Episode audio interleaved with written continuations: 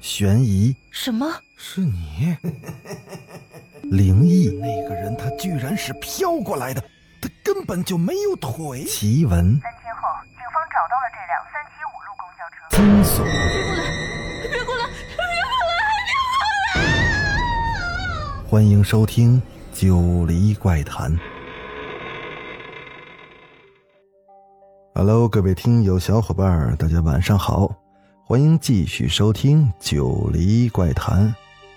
咱们今天再来讲一个学校里发生的事儿。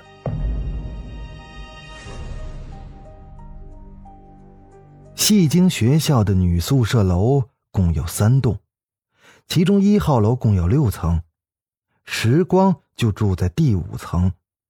最上面的一层空置着，就放了一些唱戏的道具和服装。在晚上，宿舍这条长长的走廊，幽静的可以听到自己的呼吸和心跳。两侧昏暗的四盏白炽灯会自动的亮起，发出那微弱的灯光。可谁都不敢轻易出去，就算要上厕所，那都得找人陪自己去，或者。干脆就忍到天明。这天下午，天边滚来了团团的乌云，铺满整片的天空。不多时，冰雹般的雨点噼噼啪啪的打在玻璃窗上，天地间犹如挂着一片雨帘，迷茫一片。阴冷的风裹挟着骇人的雷鸣声席卷而来。就在那天。厕所那扇有缺口的玻璃窗被震碎了，碎片散落了一地，嗖嗖的凉风从这窗口穿梭进来。空旷的走廊里，风声呜咽着，只有时光的寝室门前的那盏灯还亮着。出门前，他心想：“啊，还好我们门前的灯还是亮着的。”嘿。那晚练完琴后，时光他们回到了寝室。室友雨燕洗漱完毕，要出去倒水，就央个着时光陪着他去。时光到底还是没抵住雨燕的撒娇，就同意了。悠长的走廊里回响着他们俩踏踏踏的脚步声。雨燕端着水盆走在前面，从寝室到厕所的灯光逐渐的暗淡下来，地板上散落着一大片的飞蚁的翅膀。像是某种指向标一样，指引着他们到达某处。耳畔的风声撕咬着腐朽的窗框，吱吱作响。那悠悠的凉意越靠近厕所越是明显。时光跟在后头搓搓手臂：“你走慢点儿啊，那么黑，别滑倒了。”当他们走到厕所的时候，雨燕手里的脸盆突然掉到地上了，水也是洒了一地。时光惊得往后避开他，啊，怎么了？四周一片静悄悄的，他也没有回话。就在刹那间，时光有种奇怪的感觉。雨燕慢慢的转过头，脸上没有丝毫的表情，那惨白的脸上没有一点血色，整个人都是呆滞的一般。当时光看到他的眼睛时，清楚的看到他眼睛里没有黑眼球。时光还以为他是恶作剧吓唬自己呢。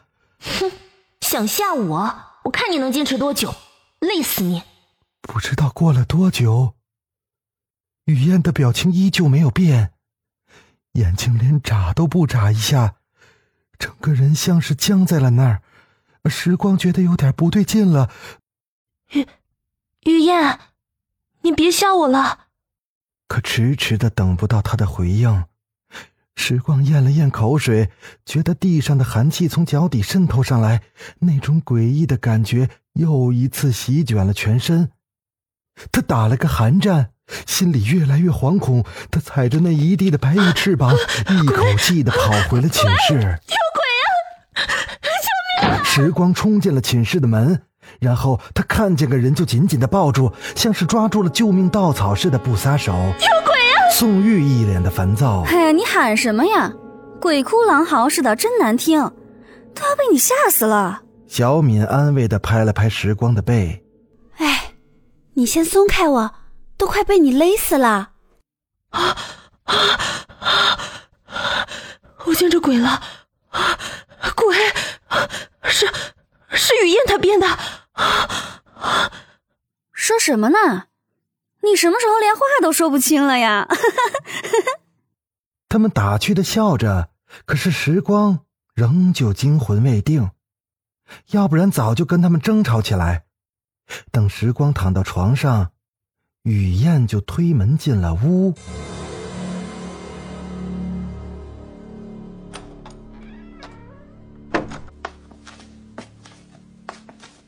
时光害怕的睁着那眼睛，一眨不眨的盯着雨燕。可他看着他们，跟平时一样，你来我往的嬉笑着。时光心里很是纳闷儿：难道，难道是我眼花了？也是，这怎么可能啊？可时光发现，只有他和雨燕对视的时候。那白眼人才会一闪而过。算了，不看他了，干脆睡觉好了。想罢，他摇着脑袋拉下了被子，再次的躺下。时光和雨燕是对头睡的，迷糊中他觉得脸上痒痒的，伸手一挠，却又没什么。他嘟囔了一下，接着睡。到后半夜，时光觉得被压得喘不过气来。像是有什么东西浮在他身上一样，他慢慢的睁开眼睛。啊！雨燕，他那双没有黑眼球的眼睛，正死死的盯着时光。啊！我的妈呀！我的妈呀！鬼！鬼啊！鬼啊！时光已经被吓得魂不附体了。怎么了？从晚上的时候你就不对劲，这是受什么刺激了？唉，就是，还让不让人睡了？怎么可能有鬼啊？鬼，真的有鬼！可是寝室里没有任何异常，时光也只好是紧闭双眼。后来有轻微的鼾声响起，时光这才睁开眼睛。借着朦胧的月光，他发现雨燕就睡在床上。可时光心里害怕极了，整晚没睡，就这么瞪大了眼睛熬到了早上。禁不住这般的折磨，时光整个人都蔫了。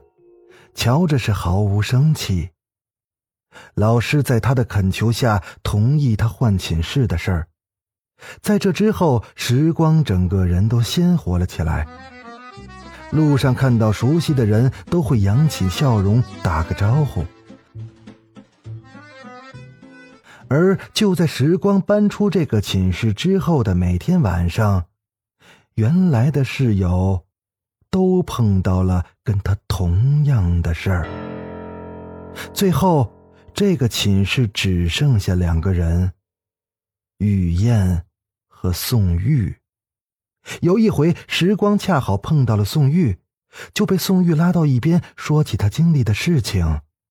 同样是晚上的时候，宋玉，你陪我去趟厕所倒水行吗？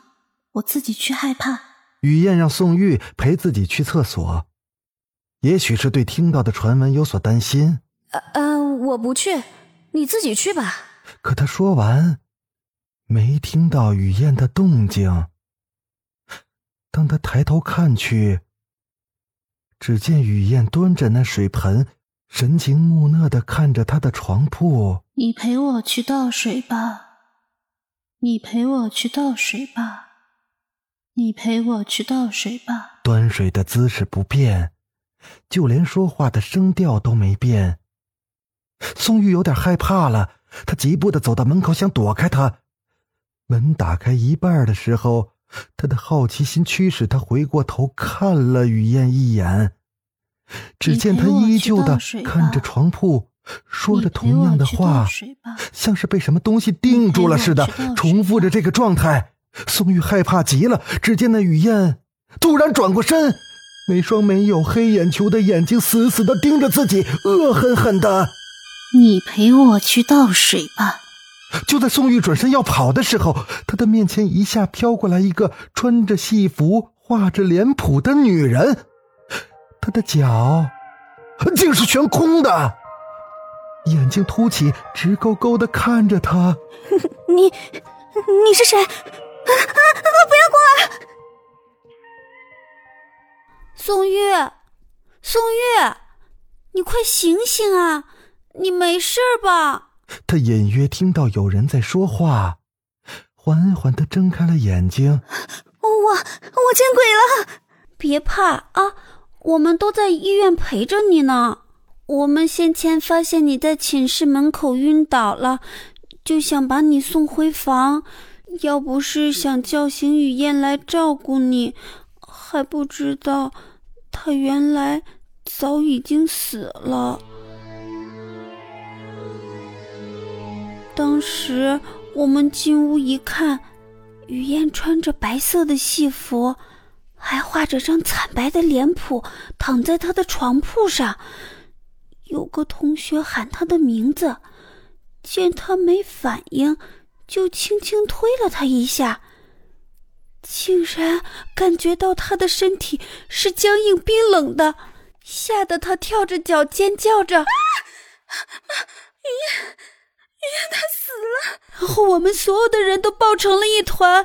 稍微缓过神之后，我们就赶紧报警，并且给老师打了电话，又一起把你送到了医院。啊，现在想起来，整个脊梁骨都还凉飕飕的。这时，宋玉一脸神情莫测的看着时光。雨燕，她在我昏倒的那天算来，已经死了七天。天啊，该不会第一天陪她去厕所的时候，她就已经死了吧？我晕倒的时候，好像做了一个梦。梦里我看到那个穿戏服的女人在我们的走廊里，唱着很悲戚的戏，舞着唱着。就从我们的厕所窗户纵身跳了下去，画面定格在那飘飞着的戏服上，我就被叫醒了。后来，时光听闻上届的学姐们说起了一个故事。以前有个女生，她的学习和专业都非常出色，就报考了中央音乐学院。她的专业和文化课都已经过了分数线。录取的名额只有一个，自信满满的她怎么都没想到她会没有录取上。同时，她的男朋友也因为劈腿提出了分手，在双重打击下的她直接的崩溃了。半夜就有人听到了戏曲的声音，唱到高处时戛然而止了。在她当时住的地方，她跳楼了。而他跳楼的地方，就是时光他们住的那层楼。而后每到半夜，戏曲的声音传出后，宿舍楼里的人皆闭门不出。好了，今天的故事就讲到这儿。我是主播九黎香柳，咱们下个故事再见。